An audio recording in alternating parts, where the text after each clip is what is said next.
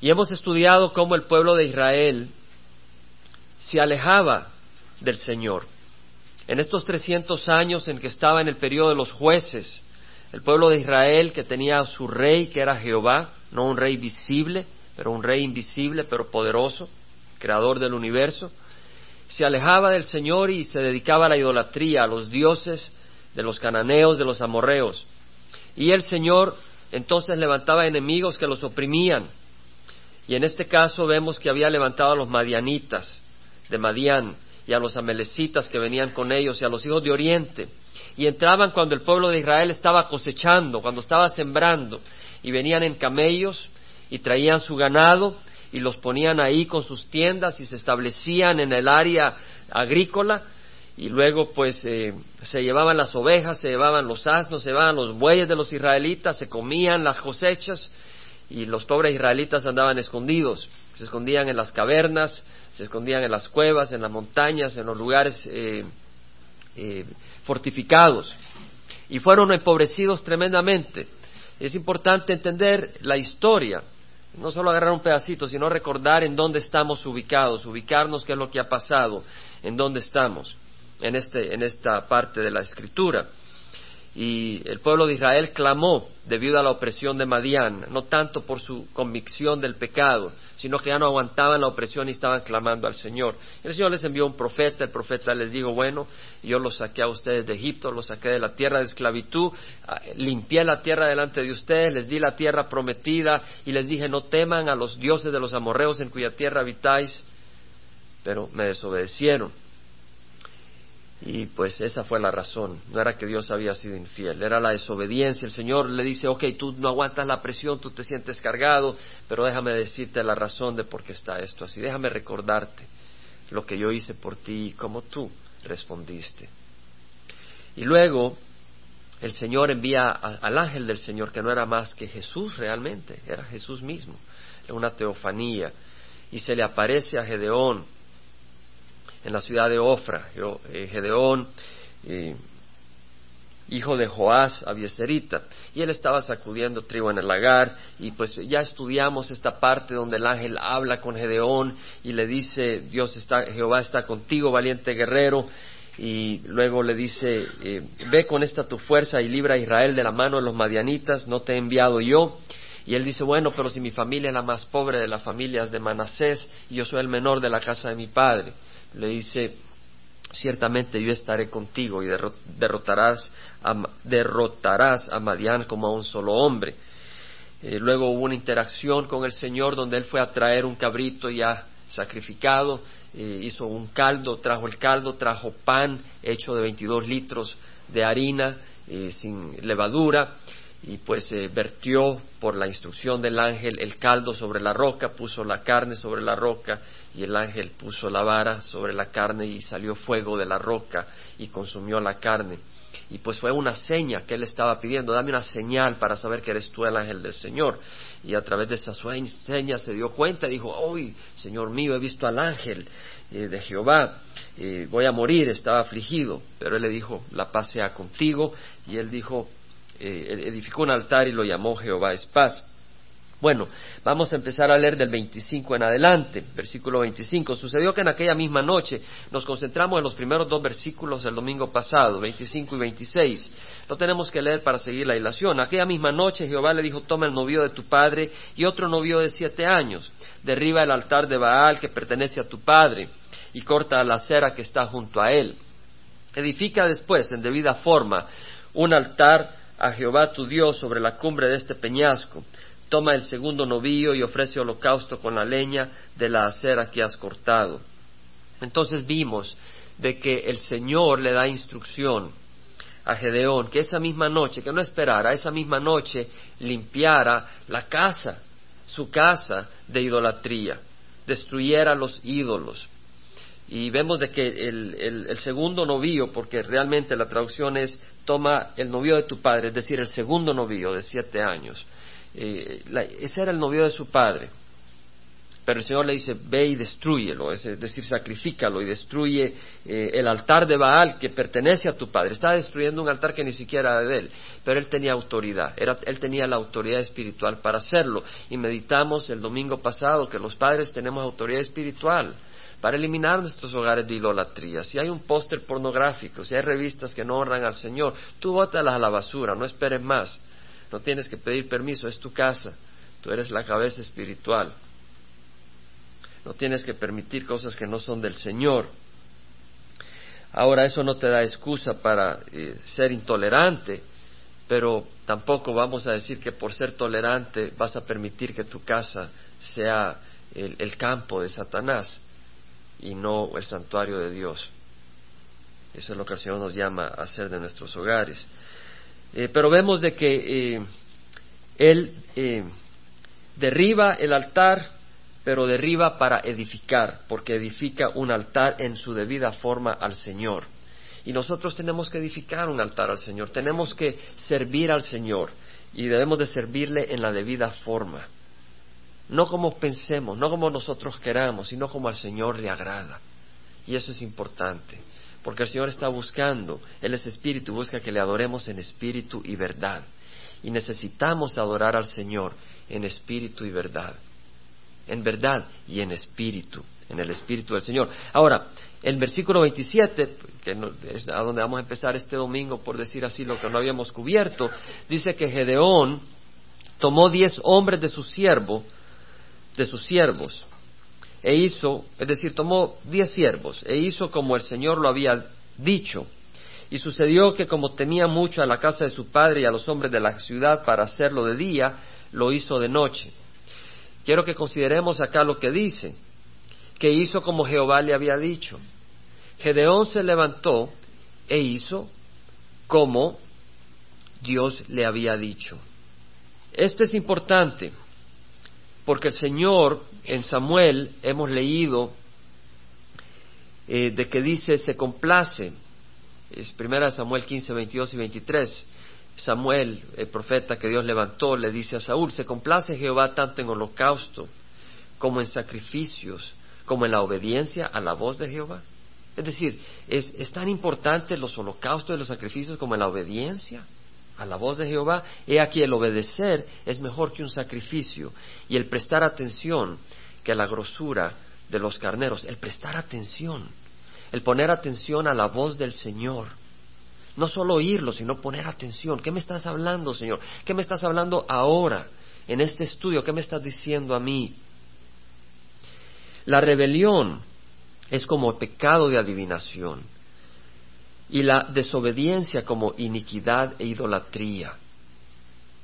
La rebelión, bueno, yo recuerdo cuando salí de El Salvador, eh, decía, soy rebelde. Y lo decía a manera de broma, me, me vanagloriaba. Pero realmente una vez un hermano me dijo, esta no es una palabra que debes decir siendo cristiano. Y yo lo dije bromeando. Y, llegué a entender, porque la rebelión dentro del pueblo del Señor, la rebelión ante los ojos de Dios, es muy mala. Y tenemos que tener corazones obedientes. Tenemos que tener corazones humildes. La rebelión es como pecado de adivinación y la desobediencia como iniquidad e idolatría por cuanto has desechado la palabra del Señor, Él también te ha desechado para que no seas rey. Esa fue la palabra que Dios le envió a través de Samuel a Saúl. El Señor te desecha si tú desechas la palabra, le estaba diciendo. Ahora vemos, pues, de que Gedeón hizo como Jehová le había dicho.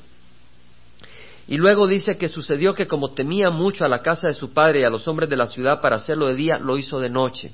¿Qué vemos acá? que Gedeón era un hombre que era temeroso.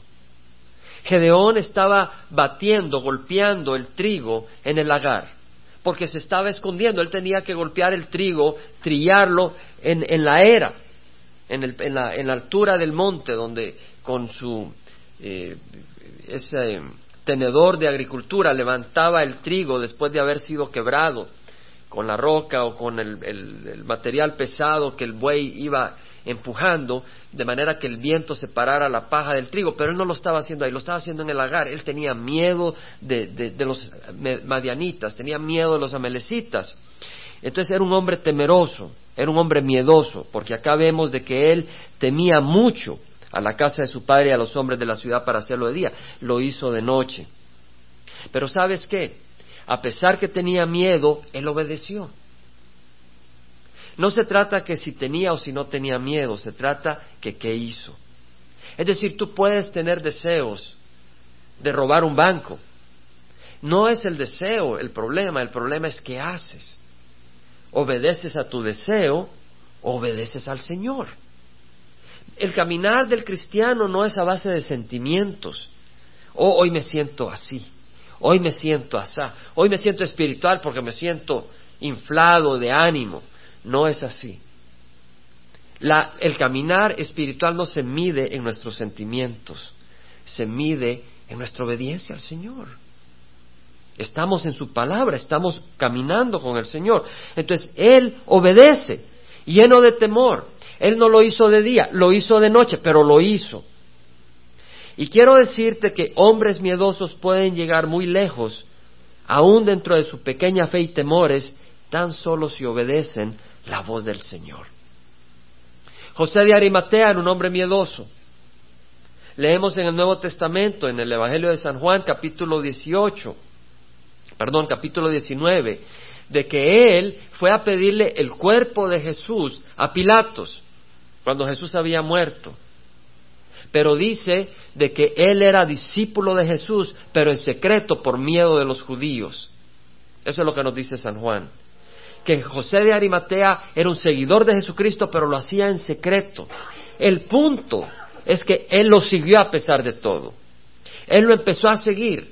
Él tenía miedo. Él tenía miedo de las gentes, de los judíos que lo iban a atacar, que lo iban a separar, lo iban a excomulgar. Entonces empezó a seguirlo en secreto. El problema es que cuando empiezas a seguir a Jesucristo, aunque lo hagas en secreto, tarde o temprano, Él te da el valor y el poder para hacerlo en público. Y entonces José de Arimatea llegó a pedirle a Pilatos mismo que había condenado a Jesucristo el cuerpo de nuestro Señor Jesucristo. Fue un hombre valiente. ¿Dónde estaba Pedro? ¿Dónde estaba Juan?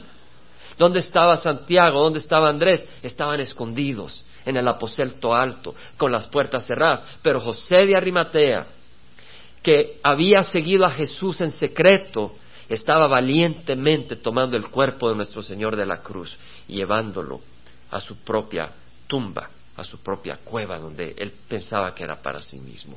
Vemos de que no importa donde tú estás en tu fe, no importa dónde están tus temores o tus sentimientos, lo que es importante es estar en el Señor.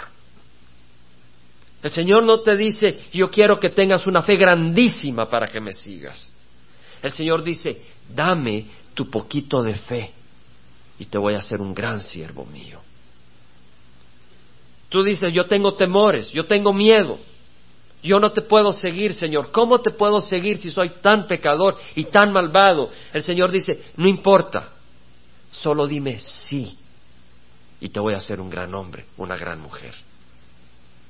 Eso es todo lo que pide el Señor, que le digas sí. Y tenemos el ejemplo de Nicodemos. Nicodemos era un hombre entre los fariseos, era importante era del, Sanedrín y vino a Jesús de noche. Era otro que tenía miedo. Y Juan cuando habla de José de Arimatea, inmediatamente habla de Nicodemos, dice, y Nicodemos, aquel que había venido a Jesús de noche, trajo cien libras de incienso y de mirra para ungir a nuestro Señor. Fue otro hombre que había venido a Jesús de noche. Pero no importa, sí llegó de noche porque tenía miedo, pero llegó donde Jesús. No critiques a tu hermano si lo ves débil o a tu hermana si la ves débil. No critiques a tu hermano o a tu hermana que está temblando ante la crisis. Simplemente mira si está siguiendo al Señor. Y eso es lo que importa, porque el Señor va a hacer la obra. El Señor va a hacer la obra. El Señor va a hacer la obra. Vemos como Nicodemo y José de Arimatea eh, buscaron y siguieron a Jesús y era eh, lo importante. Tenemos el caso del, del muchacho endemoniado. La palabra del Señor dice que en Marcos, este, el padre del muchacho endemoniado, después de la transfiguración del Señor, le dice al Señor, muchas veces el, demonio mudo que lo eh, poseía lo ha echado en el fuego y también en el agua para destruirlo. Pero si tú puedes hacer algo, ten misericordia de nosotros y ayúdanos. Jesús le dice, ¿cómo si tú puedes? Todas las cosas son posibles para el que cree. Al instante el padre del muchacho gritó y dijo, creo, ayúdame en mi incredulidad. Con una fe débil, pero la trajo al Señor. Si tú agarras Marcos 9, acompáñame a Marcos 9. Evangelio de San Marcos, capítulo 9, versículo 14 dice que cuando volvieron a los discípulos vieron una gran multitud que rodeaba, que les rodeaba y a unos escribas que discutían con ellos. Enseguida, cuando, cuando toda la multitud, es decir, estaban acá, cuando Jesús baja del monte Transfiguración con Santiago, con Pedro y con Juan, la multitud estaba rodeando a los discípulos. Estaban los discípulos ahí y la multitud encima de ellos y habían unos escribas discutiendo con ellos. Y viene Jesús y los encuentra, los pobres discípulos estaban haciendo hecho pedazos por los escribas. Y él les preguntó, ¿qué discutís con ellos? Porque mira, dice que cuando toda la multitud vio a Jesús quedó sorprendida y corriendo hacia él le saludaban. ¿Quién le saludaba? ¿Los discípulos? La multitud. Es decir, los discípulos se quedaron ahí en la lucha con los escribas, cuando la multitud vio a Jesús, salieron corriendo a Jesús. Los discípulos siguieron ahí en el argumento. Y les dice, ¿qué discutís con ellos? Y uno de la multitud le, le, respondió, maestro, te traje a mi hijo que tiene un espíritu mudo. Y siempre que se apodera de él, lo derriba y echa espumarajos, cruje los dientes y se va consumiendo. Y dije a tus discípulos que lo expulsaran, pero no pudieron. Respondiéndole Jesús dijo, oh generación incrédula, ¿quiénes estaban los discípulos ahí o no? Estaba la multitud, no los discípulos. No había llegado. No había llegado, es decir, el padre que tenía a su hijo endemoniado con en frente de sus discípulos y los escribas salió corriendo a Jesús con la multitud. Entonces le está hablando a estos hombres que ellos habían tenido poca fe también. Yo siempre había visto la poca fe del lado de los discípulos, pero ahora, estudiando en la mañana, me di cuenta que también era la multitud la que estaba falta de fe. Y es, fue por eso que este hombre dice, creo, ayúdame en mi incredulidad. Quiere decir de que este hombre, aún al ver al mismo Jesús, le dice, creo, pero ayúdame en mi incredulidad. Es decir, no creo lo suficiente. Es decir, a veces la crisis, a veces el problema es tan grande que tú no tienes fe para salir adelante. Tú no tienes fe cómo vencer esa barrera. Tal vez es una crisis económica, tal vez es otro tipo de crisis. No sabes cómo vas a salir adelante. Y no tienes fe. Sí tienes fe. Sabes que es muy fácil tener fe para el problema del vecino. Tal vez el vecino se quedó sin trabajo y no le alcanzan los pagos y tú dices, no, ya vas a, salir adelante, ya vas a ver, muy fácil. Sí, porque no estás en mi zapato. Tal vez tienes eh, fe si tal vez a, a, tu amiga el esposo le es infiel y le dices, no, ya vas a ver, el Señor lo va a cambiar rápido. Pero si te pasa a ti, ¿tendrías esa misma fe?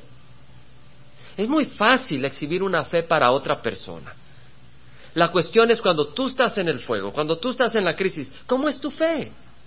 Es que muy fácil nos creemos muy espirituales, porque andamos ejerciendo fe para todo mundo, pero nuestras crisis no las tenemos y estamos mostrando que no tenemos gran fe. Y así, este hombre viene y vemos acá dice, ¿hasta cuántos tendré que soportar? Traédmelo. Al jovencito no estaba tirado ahí, estaba con los discípulos que lo estaban tratando de exorcizar. Y se lo trajeron y cuando el espíritu vio a Jesús al instante sacudió con violencia al muchacho y este cayendo a la tierra se revolcaba echando espumarajos. Jesús preguntó al padre cuánto tiempo hace que le sucede esto y respondió desde su niñez. Es decir, este joven desde su niñez había sido endemoniado. Cada vez, cada vez era más claro que era una crisis, que era difícil, que la muralla era alta. Cuando tú tienes una enfermedad y te dura dos días, pues alguna medicina, ya voy a salir adelante. Cuando ya dura una semana, ah, vamos a ver, cuando dura un año, ya te empiezas, ya dices, ya, hasta pierdes la esperanza. Y este hombre había perdido la esperanza, pero sabía de Jesús.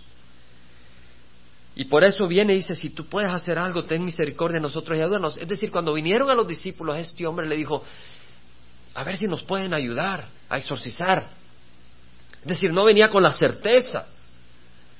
Y cuando fallaron los discípulos, vino a Jesús. Y tampoco venía con la gran certeza, por eso dice, si tú puedes, no le dijo si tú quieres, le dijo si tú puedes hacer algo. Ten misericordia de nosotros y ayúdanos.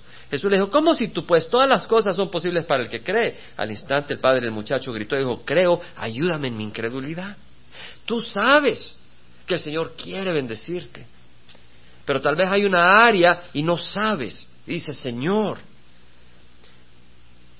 ven con tu fe débil. Ven con tus temores.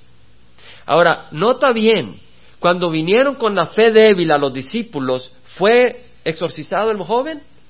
No. Cuando vino a Jesús. Muchos vienen con una fe débil, pero van a Raimundo, van a Jaime, van a René. Tienes que venir a Jesús. Tú dices, un momento, pero no dice la Biblia que vengan los ancianos. Sí, pero si tus ojos están en René, en Jaime, en Raimundo, tú estás viniendo a nosotros y nosotros no te podemos ayudar. Tienes que venir a Jesús. Y si nosotros somos canales del Señor, gloria al Señor. Porque el Señor nos puede usar. Y el Señor llama de que si alguien está enfermo, traiga a los ancianos de la iglesia, oren por él y la oración en fe, hará a la persona enferma bien. Pero el punto es, si nosotros estamos viniendo a Jesús, no en nuestra autoridad orando, sino en la autoridad que Jesús nos da. Y si tú vienes con una fe de que estás viniendo a Jesús, no porque nosotros seamos Jesús, sino que estás, eh, estás viniendo a Jesús, a Jesús estás buscando. Y que, si, y que si lo haces trayendo tu necesidad a los ancianos de la iglesia es porque la Biblia dice que en caso de una enfermedad esa es una manera de hacerlo, no la única. Pero el punto es venir a Jesús, pero trae tu poca fe a los pies de Jesús, trae tu debilidad, ve débil como eres, al Señor. Ahora, jueces 6:28, vamos a seguir, vamos a, desviarnos más. Dice que cuando los hombres de la ciudad se levantaron temprano, en la mañana he aquí el altar de Baal había sido derribado y cortada la acera que estaba junto a él, y el segundo novio había sido ofrecido en el altar que se había edificado. Y se dijeron unos a otros, ¿quién ha hecho esto?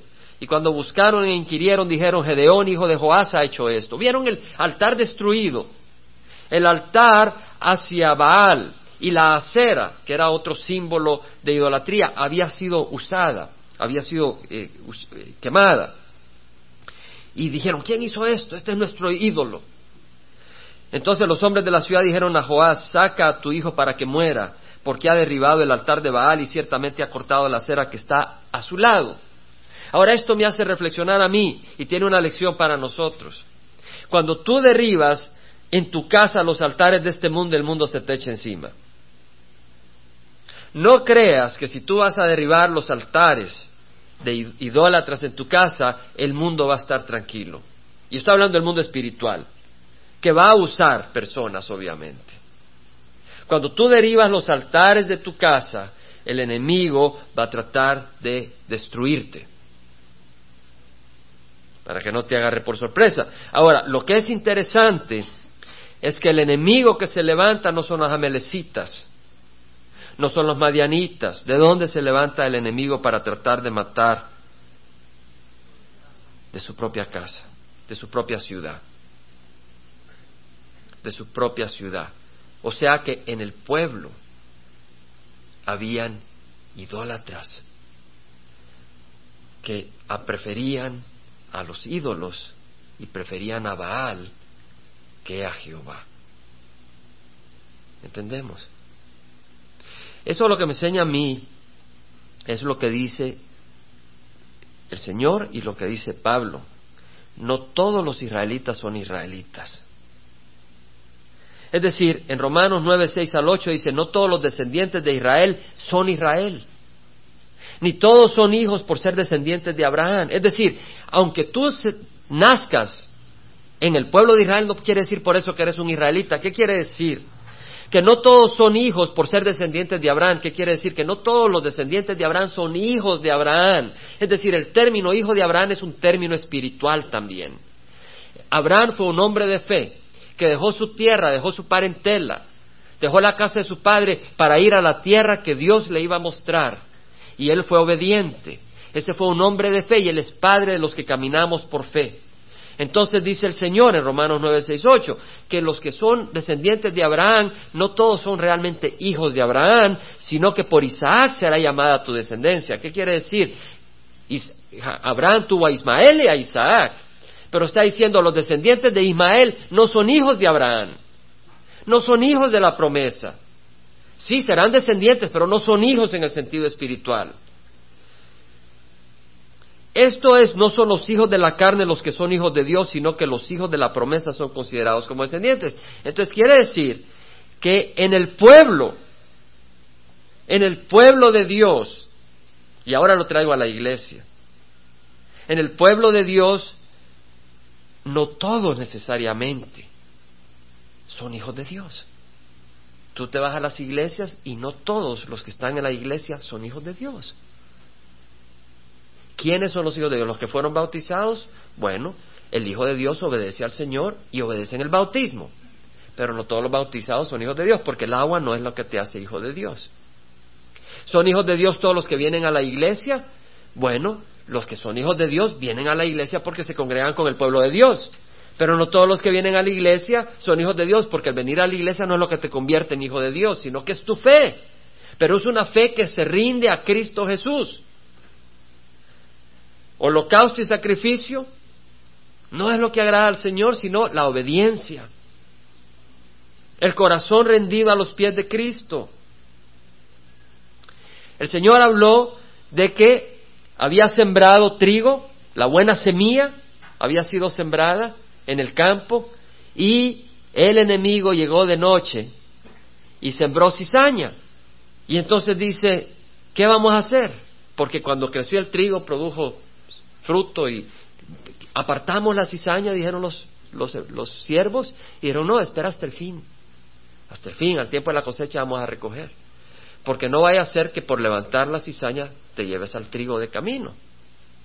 Lo que está diciendo es que en la iglesia va a haber trigo y va a haber cizaña, y no me toca a mí decidir quién es trigo y quién es cizaña, le toca al Señor.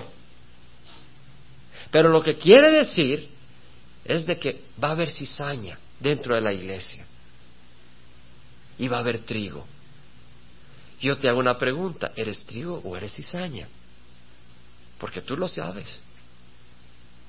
Tú lo puedes saber. Porque el Espíritu de Dios da testimonio que somos hijos de Dios. Ahora, en el versículo 31 leemos de que Joás dijo a todos los que estaban contra él, ¿contenderáis vosotros por Baal o lo libraréis? Es decir, Joás, el padre de Gedeón, dice, van a matar a mi hijo, déjame rescatarlo. Él era el que había establecido su altar. Había establecido su altar hacia Baal y a la acera. Pero vemos que acá, aunque su hijo había destruido su altar, Joás recapacitó y dijo, bueno, ¿contenderéis vosotros por Baal o lo libraréis? A cualquiera que contienda por él se le dará muerte antes de llegar la mañana. Si Baal es un Dios que contienda por sí mismo porque alguien ha derribado su altar.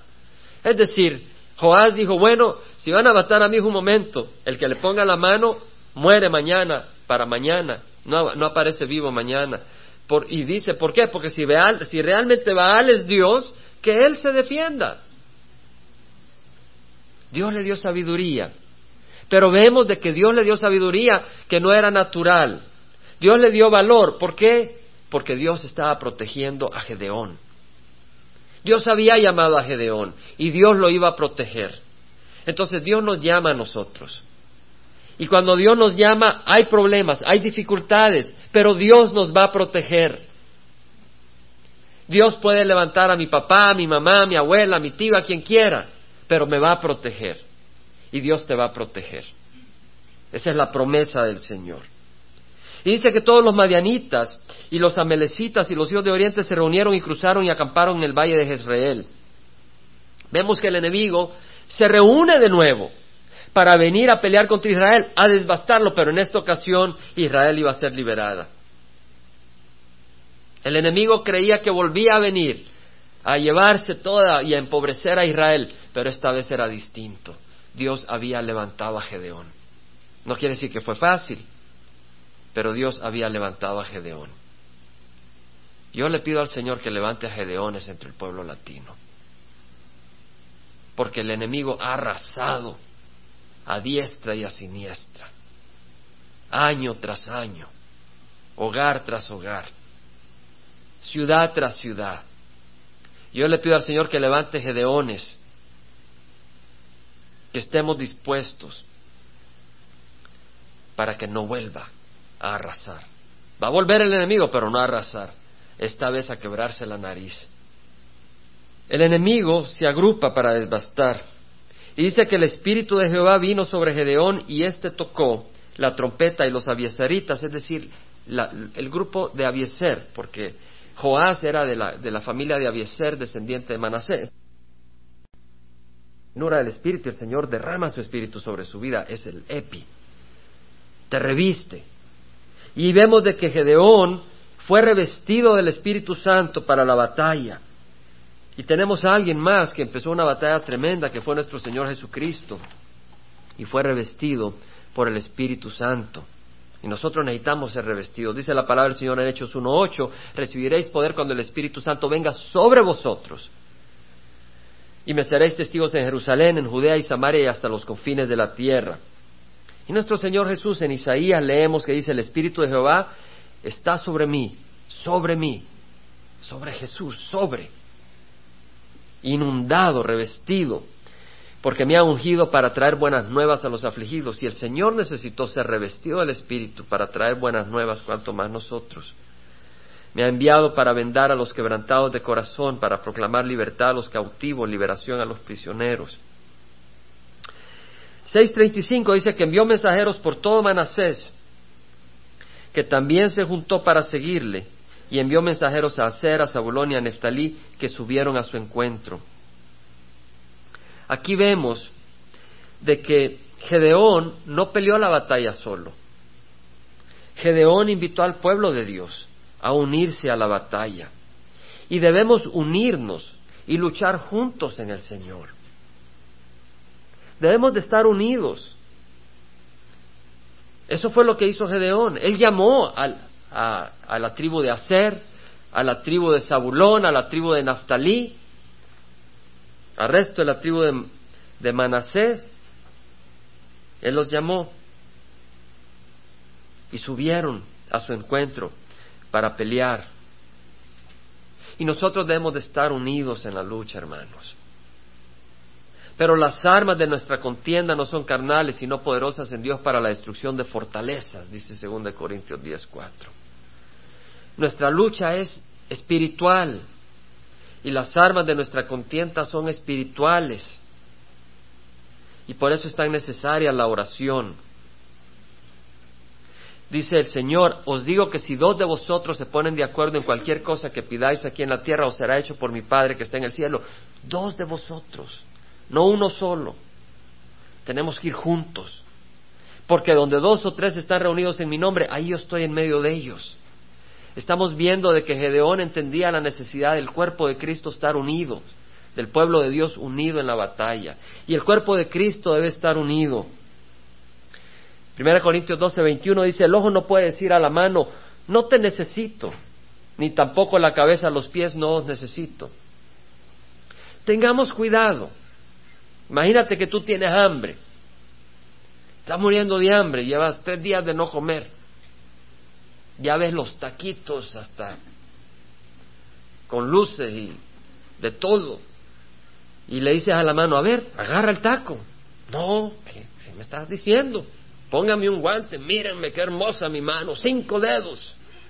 Quítame el guante que me miren las uñas. Tengo hambre, sírveme. No, mírame, mírame. Admírame. Cinco dedos. ¿Cuántos tienes tú? Yo tengo cinco. Mira.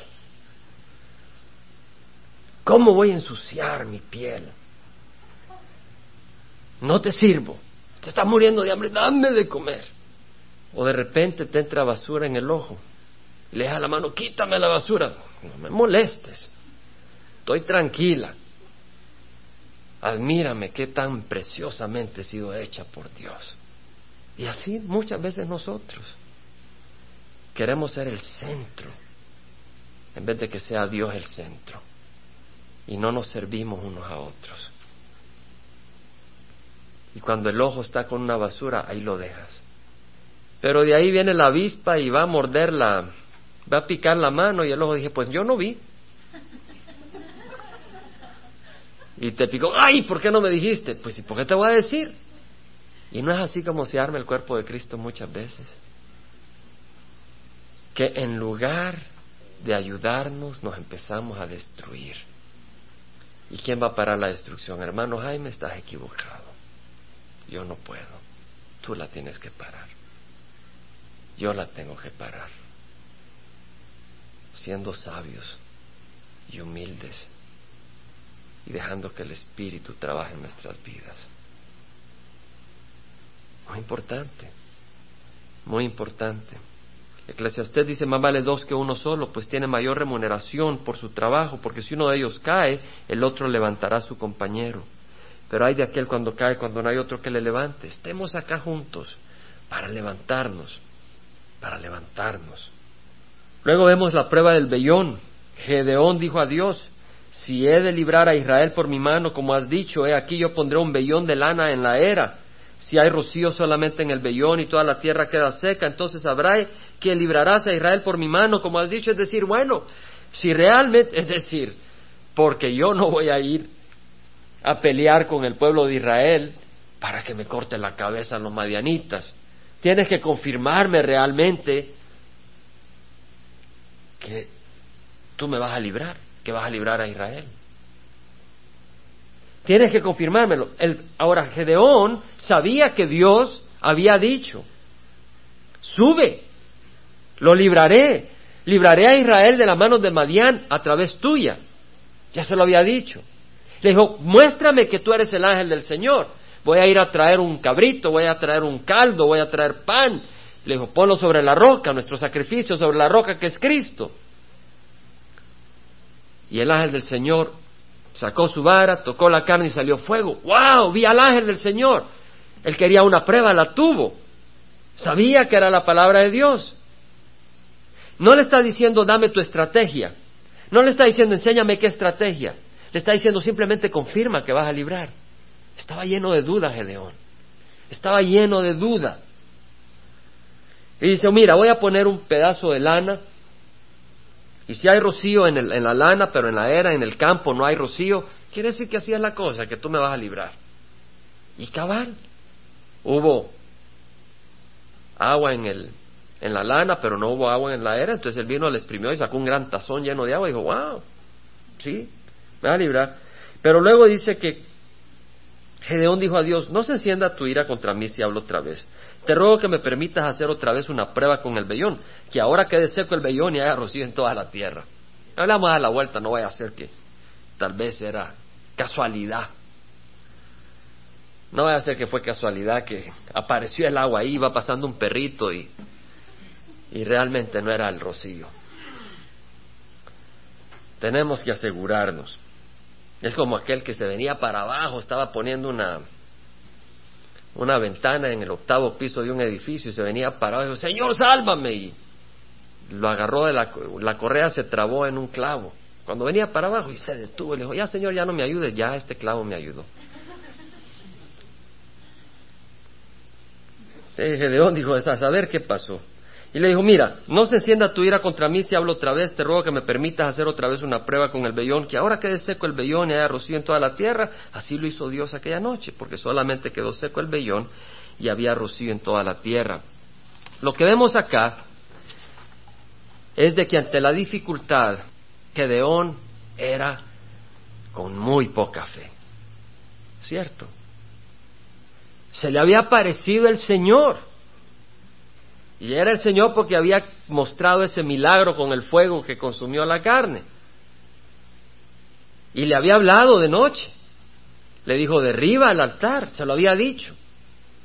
Y lo había salvado de, de la ciudad que lo querían matar. Pero es así. Es más fácil tener fe cuando todo va bien que cuando todo va mal. Pero Jehová no le dio la espalda a Gedeón. Porque Gedeón no se le alejó a Dios. Siguió hablando con Dios. Siguió con el Señor. Con su poca fe, pero no se le alejó. Y eso es todo lo que el Señor nos pide. Vamos a pararnos. Este mensaje nos da esperanza a todos. Muchas veces crees que necesitas tener una gran fe. Acuérdate de José de Arimatea. Acuérdate de Nicodemos. Acuérdate de Gedeón. El Señor lo agarró a donde estaba él, con esa su poca fuerza. Y todo lo que el Señor le pide es que así como está, con ese poquita de, con esas dudas, con esos temores, con esas confusiones, pero que esté a los pies de Jesús.